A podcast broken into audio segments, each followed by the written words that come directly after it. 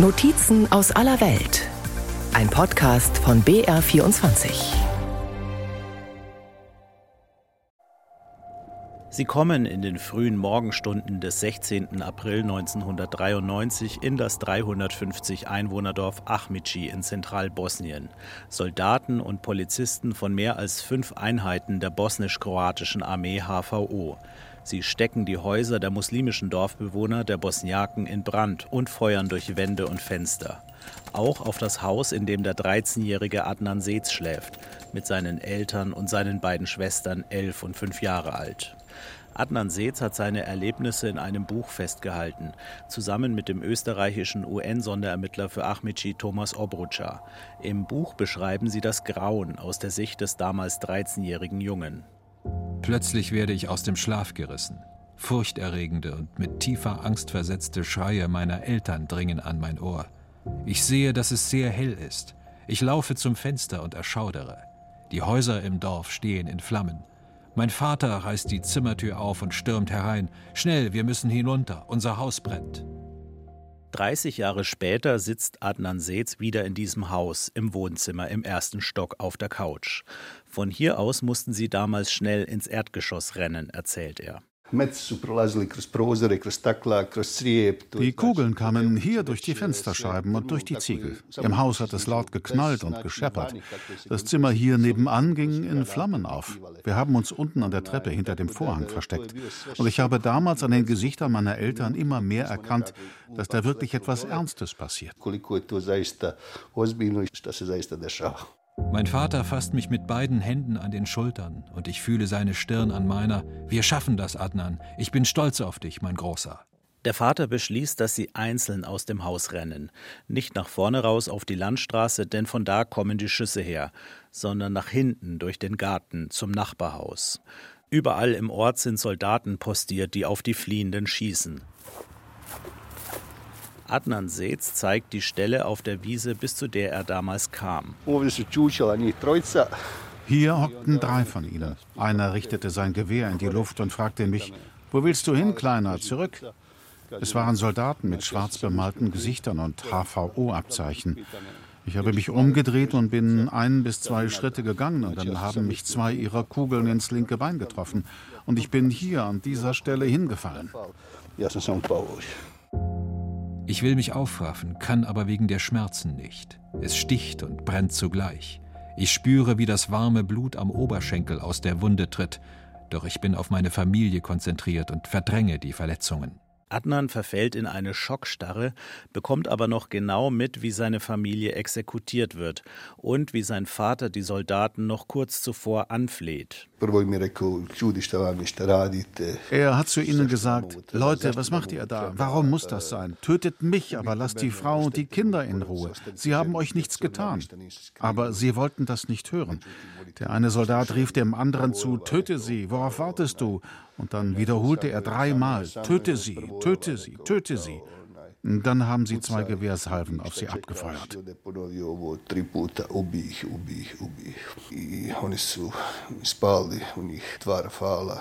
Adnans Eltern und seine elfjährige Schwester Alisa sind tot.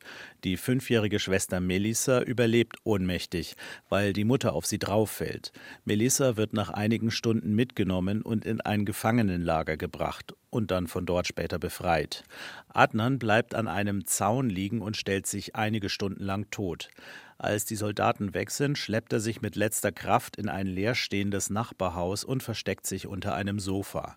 Eine Woche lang harrt er dort aus mit seinem verletzten Bein, bis er von UN-Soldaten gerettet wird. Es sind Briten, die mit ihren weißen UN-Panzern nach Ahmici einrollen, begleitet von einem Fernsehteam der BBC. Was sie zu sehen bekommen, ist grausam. Der Turm der Moschee gesprengt und auf das Dach gestürzt.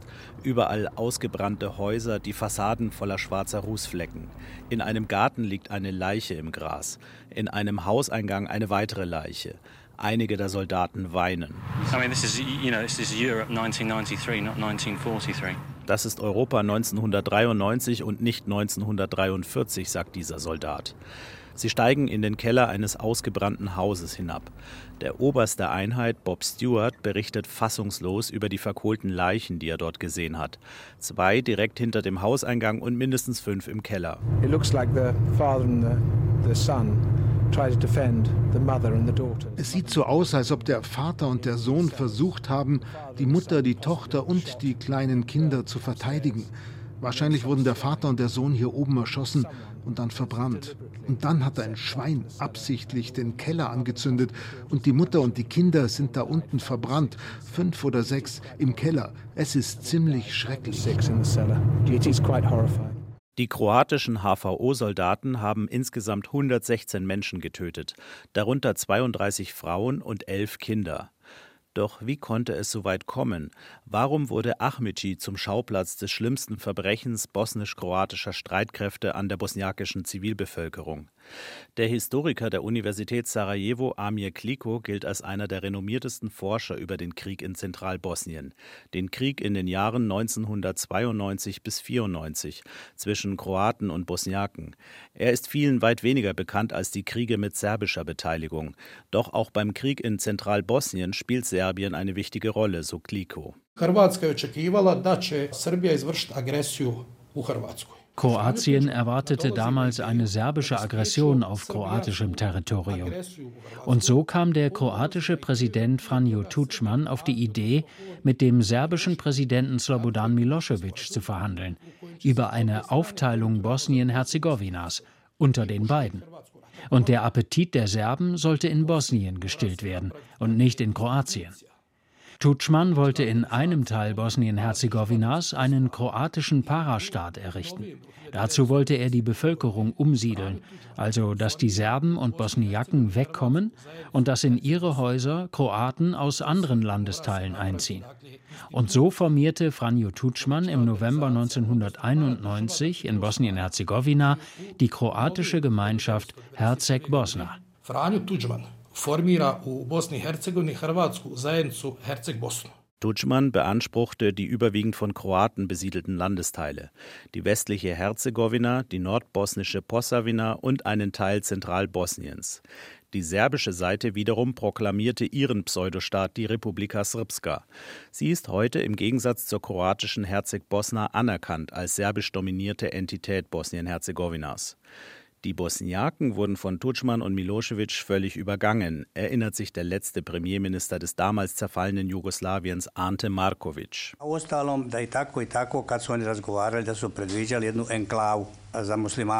ihren Gesprächen einigten sie sich darauf, dass es für die Muslime eine Enklave geben soll, in der sie leben können. Tudjman sagte mir, Europa wird kein muslimisches Land in seinem Herzen dulden und wir werden die Unterstützung Europas bekommen. Der Bosnienkrieg wurde von serbischer Seite begonnen im Frühjahr 1992. Bosnisch-serbische Streitkräfte und die von Serbien kontrollierte jugoslawische Armee eroberten etwa 70 Prozent Bosnien-Herzegowinas und belagerten Sarajevo. Sie kämpften dabei gegen eine bosnische Miliz, in der die Bosniaken und Kroaten anfangs vereint waren. Doch schon bald kam es auch zu Kämpfen zwischen Bosniaken und Kroaten, so der Historiker Kliko.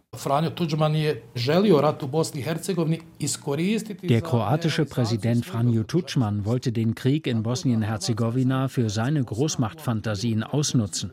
Und so formierte sich im April 1992 die Armee der Herzeg-Bosna, die HVO.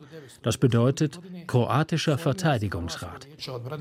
Im Westen, in der Herzegowina, wo die Kroaten in der Mehrheit waren, schafften sie es, das andere Militär zu verdrängen.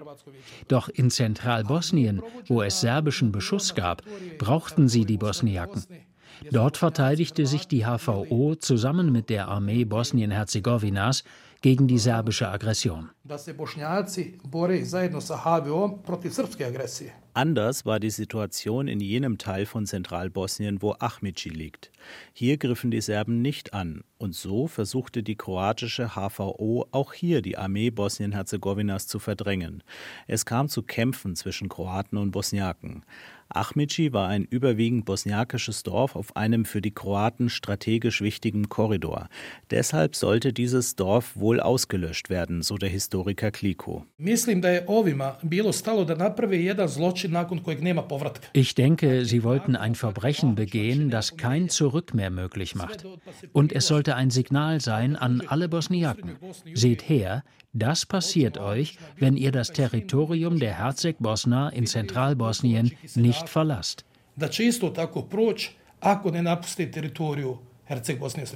Im Dorf Ahmici gab es vor dem Massaker rund 300 Bosniaken, muslimische Bewohner, von denen 116 ermordet wurden. Die anderen konnten fliehen oder waren nicht da. Die Häuser der rund 50 Kroaten in Ahmici wurden alle verschont. Laut dem Internationalen Strafgerichtshof für das ehemalige Jugoslawien gab es im Dorf und in der näheren Umgebung einige Kroaten, die beim Angriff mitgeholfen und zum Teil sogar aktiv mitgemacht haben. Als Adnan mit zwei Kugeln im Bein regungslos am Gartenzaun lag, merkte er, dass im Dorf Leute herumliefen, die ihn kannten. Dauernd gehen Männer an mir vorbei, bleiben kurz stehen, kommentieren meinen leblosen Körper.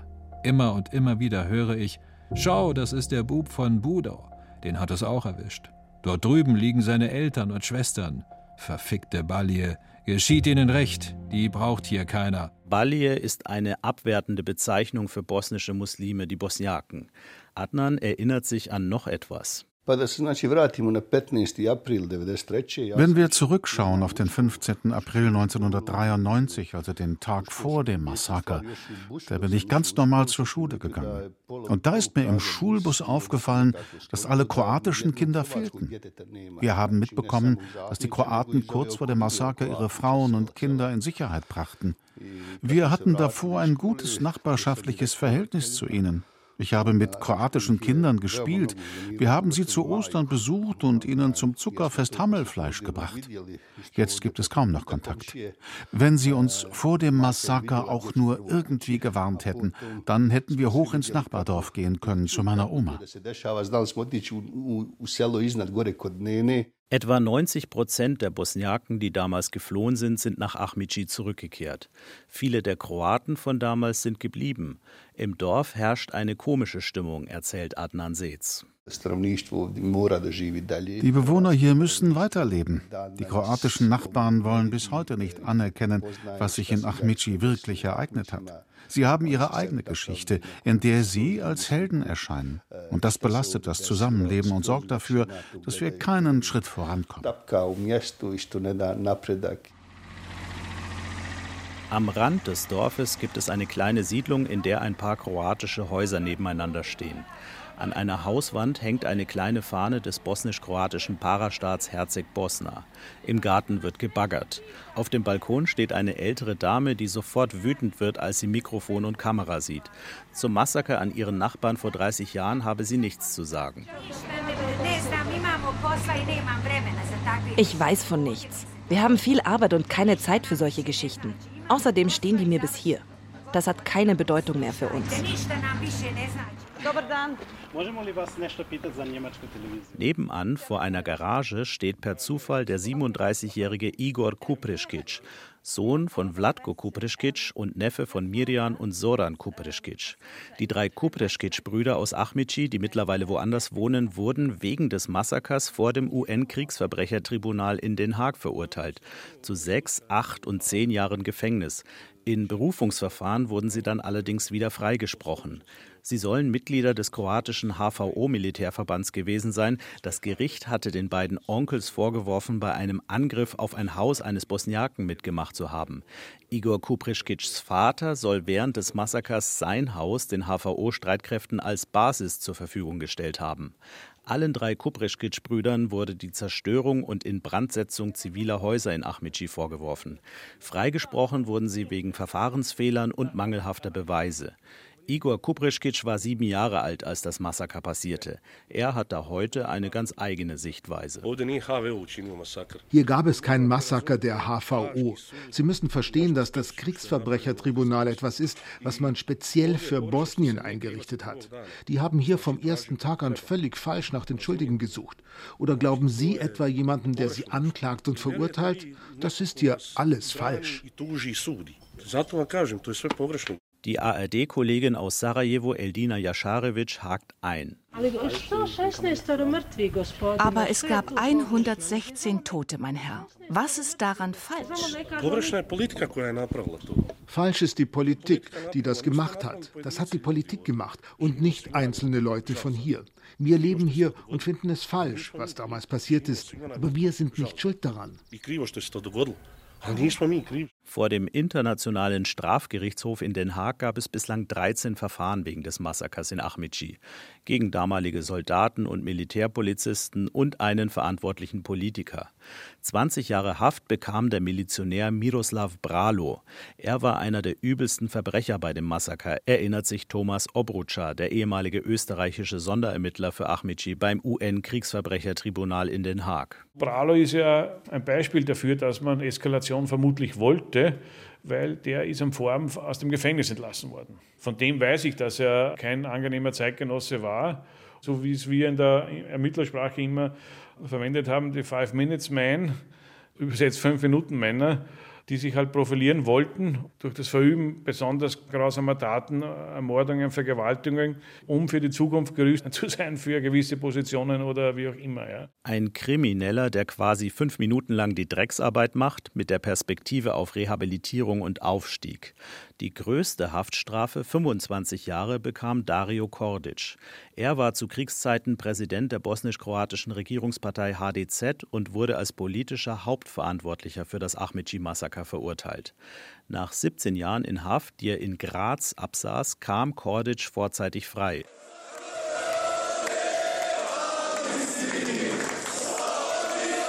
Bei seiner Ankunft am Flughafen in Zagreb im Jahr 2014 wurde er von mehreren Kamerateams und hunderten jubelnden Anhängern im Terminal empfangen wie ein Held. Auch Politiker waren gekommen und der Bischof der kroatischen Stadt Sisak. Kordic strahlte, schüttelte Hände und machte dann eine ziemlich fromm klingende Ansprache. Dabei kein Wort über die Opfer von Ahmici. Meine allerliebsten kroatischen Brüder und Schwestern in Christus und dem kroatischen Volke. Ich küsse euch. Lasst uns dem allmächtigen Gott danken und vor ihm niederknien. Lasst uns der Jungfrau Maria danken, der Königin der Kroaten. Dario Kordic wurde nach seiner Haft zu einem angesehenen Kirchenmann in Zagreb. Er hielt Vorträge vor Gläubigen, aber auch vor Studenten in der Uni, wo es allerdings auch zu einer Protestaktion kam. Kordic bekannte sich nie zu seiner Schuld, sondern erzählte immer wieder nur, wie er im Gefängnis von Gott erleuchtet worden sei und Frieden gefunden habe. Doch es gibt auch Kritik aus der katholischen Kirche, vom bosnisch-kroatischen Theologen und Franziskanerpriester Drago Bojic. Wir haben in der katholischen Kirche das Sakrament der Beichte. Dazu gehört, dass man seine Sünden bekennt, sie bedauert und die Menschen und Gott um Vergebung bittet. Nichts davon hat Dario Kordic getan. Er missbraucht den Glauben. Er will die Menschen für sich gewinnen und er weiß, dass eine Glaubensgemeinschaft ein starkes Zugehörigkeitsgefühl hat. So nach dem Motto, wenn jemand fromm redet, kann man quasi nichts gegen ihn sagen. Leider lässt ihm das die katholische Kirche durchgehen. Auch die Führung der bosnisch-kroatischen Regierungspartei HDZ zeigte Nähe zu Kordic. Auf einem Foto mit dem verurteilten Kriegsverbrecher posieren HDZ-Bosnien-Chef Dragan Čović, die Regierungschefin Bosnien-Herzegowinas Borjana Kristo und die Präsidentin der Föderation Bosnien-Herzegowinas Lidia Bradara. Fünf Tage vor dem 30. Jahrestag des Ahmici-Massakers sind Čović, Kristo und Bradara in einer Kaserne in Mostar bei einer Gedenkfeier zur Gründung der bosnisch-kroatischen HVO-Armee. Spielt das durch HVO-Einheiten verübte Massaker in Ahmici bei dieser HVO-Feier überhaupt eine Rolle? Erwähnt wird es nicht und Föderationspräsidentin Bradara wirkt auf Nachfrage gereizt. In Bosnien-Herzegowina gab es sehr viele Verbrechen am kroatischen Volk, für die niemand zur Rechenschaft gezogen wurde. Am selben Tag, als das Massaker von Ahmici passierte, passierte das Massaker in Trusina. Da wurde leider gegen niemanden prozessiert prozessiert. Diese Aussage stimmt nicht, denn es gab Urteile gegen acht Mitglieder einer Einheit der Armee Bosnien-Herzegowinas. In Trusina, 100 Kilometer südlich von Ahmici, gab es eine Schlacht, bei der die bosnische Armee die kroatische Verteidigung durchbrach. Sie tötete 18 Zivilisten und vier Soldaten während und nach den Kämpfen. Doch ist es legitim, dem einen Massaker das andere entgegenzuhalten? Der bosnisch-kroatische Theologe Drago Bojic hält das für den falschen Weg. Alle verstecken sich immer hinter ihrer Volksgruppe. Und das große Problem unserer Gesellschaft ist, dass wir nichts über das Leid der anderen Seite wissen wollen. Denn wir können es nicht ertragen, als Kollektiv zur Verantwortung gezogen zu werden.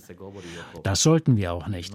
Aber wir sollten anerkennen, dass einzelne Mitglieder unseres Kollektivs schwere Verbrechen begangen haben. Was uns hier fehlt, ist eine Art interreligiöses und interethnisches Gedenken, dass die eine Seite auch zu den Leidensorten der anderen Seite gehen kann otići i na njihova mjesta stradanja. Immerhin, vor fünf Jahren war eine Politikerin aus Zagreb in Ahmici, um einen Kranz niederzulegen. Die damalige Präsidentin Kroatiens, Kolinda Grabar-Kitarovic. Sie war früher auch mal in der nationalkonservativen HDZ.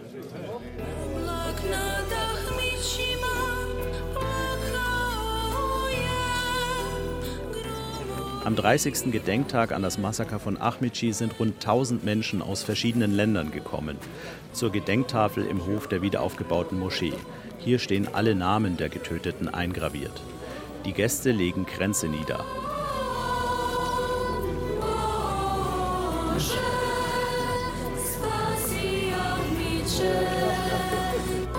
Auch Adnan Seetz ist gekommen mit seiner Frau und seinen beiden Töchtern im Teenageralter. Seine Frau ist auch Bosniakin und hat ihre Familie beim serbischen Massaker in Srebrenica verloren. Die Familie lebt heute in den Niederlanden. Sie nutzt Adnans wiederaufgebautes Elternhaus in Ahmici als Feriendomizil.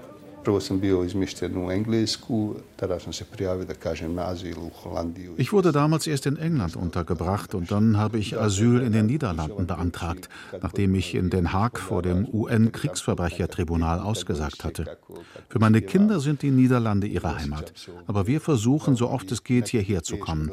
Ich kann mir vorstellen, dass meine Frau und ich später mal hier leben werden, als die Großeltern in Bosnien. Denn auch wenn ich hier schreckliche Erinnerungen habe, irgendwie erfüllt es mein Herz, hier als Überlebender zu sein, im Mutterland.